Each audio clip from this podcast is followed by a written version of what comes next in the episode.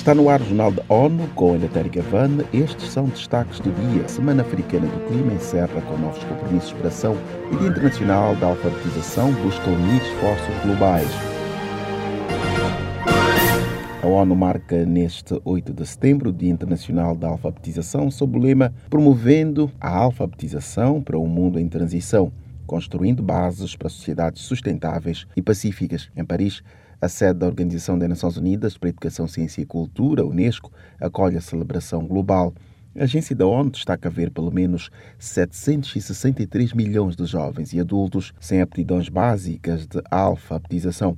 A situação piorou com combinação de crises, das alterações climáticas, conflitos e da Covid-19. Neste ano, a celebração é tida como oportunidade para se unirem esforços para acelerar o progresso mundial rumo ao Objetivo de Desenvolvimento Sustentável número 4, prevendo ampliar a redução e aprendizagem ao longo da vida. Em economias de baixo e médios rendimentos, a proporção de crianças de 10 anos que não conseguem ler ou compreender um texto simples aumentou de 57% em 2019 para cerca de 70% em 2022.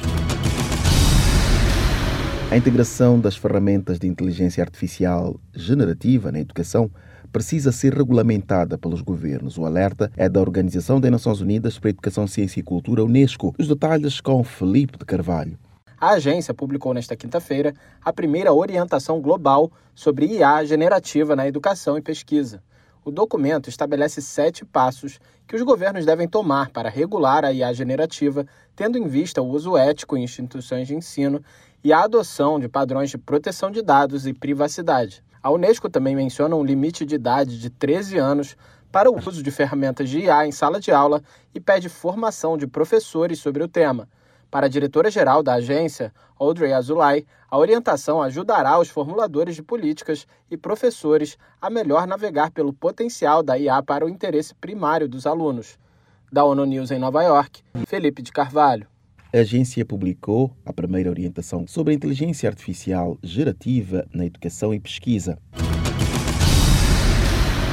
Celebrada pela primeira vez, a Semana Africana do Clima destacou até esta sexta-feira a posição do continente como catalisador emergente do combate às alterações do clima um dos marcos do período foi a adoção da Declaração de Nairobi, no Quênia, que, entre vários pontos, enfatiza a inquietação dos líderes africanos pelo ritmo da ação contra mudanças climáticas. Falando ao ONU News Nairobi, o diretor da Rede Global para Serviços Climáticos da Organização Meteorológica Mundial, Felipe Lúcio, destacou que a semana reforçou a parceria na atuação com o continente. Durante a semana foram feitas promessas de financiamento aos países africanos na ordem de 23 bilhões de dólares em resposta à necessidade de financiamento, que foi um dos principais pontos da Cimeira.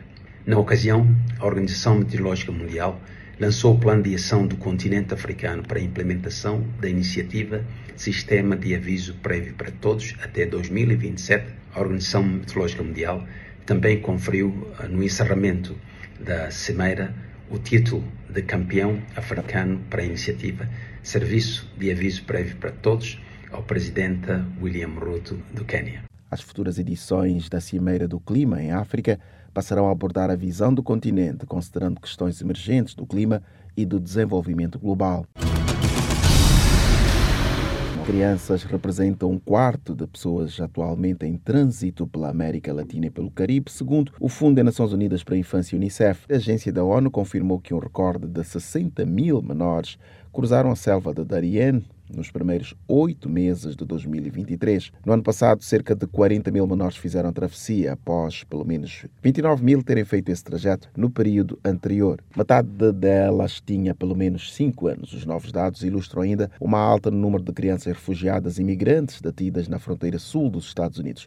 De acordo com o Serviço de Alfândegas e Proteção de Fronteiras do país, CBP, a subida foi de mais de 149 mil casos de menores em 2021 para os mais de 155 mil no ano seguinte.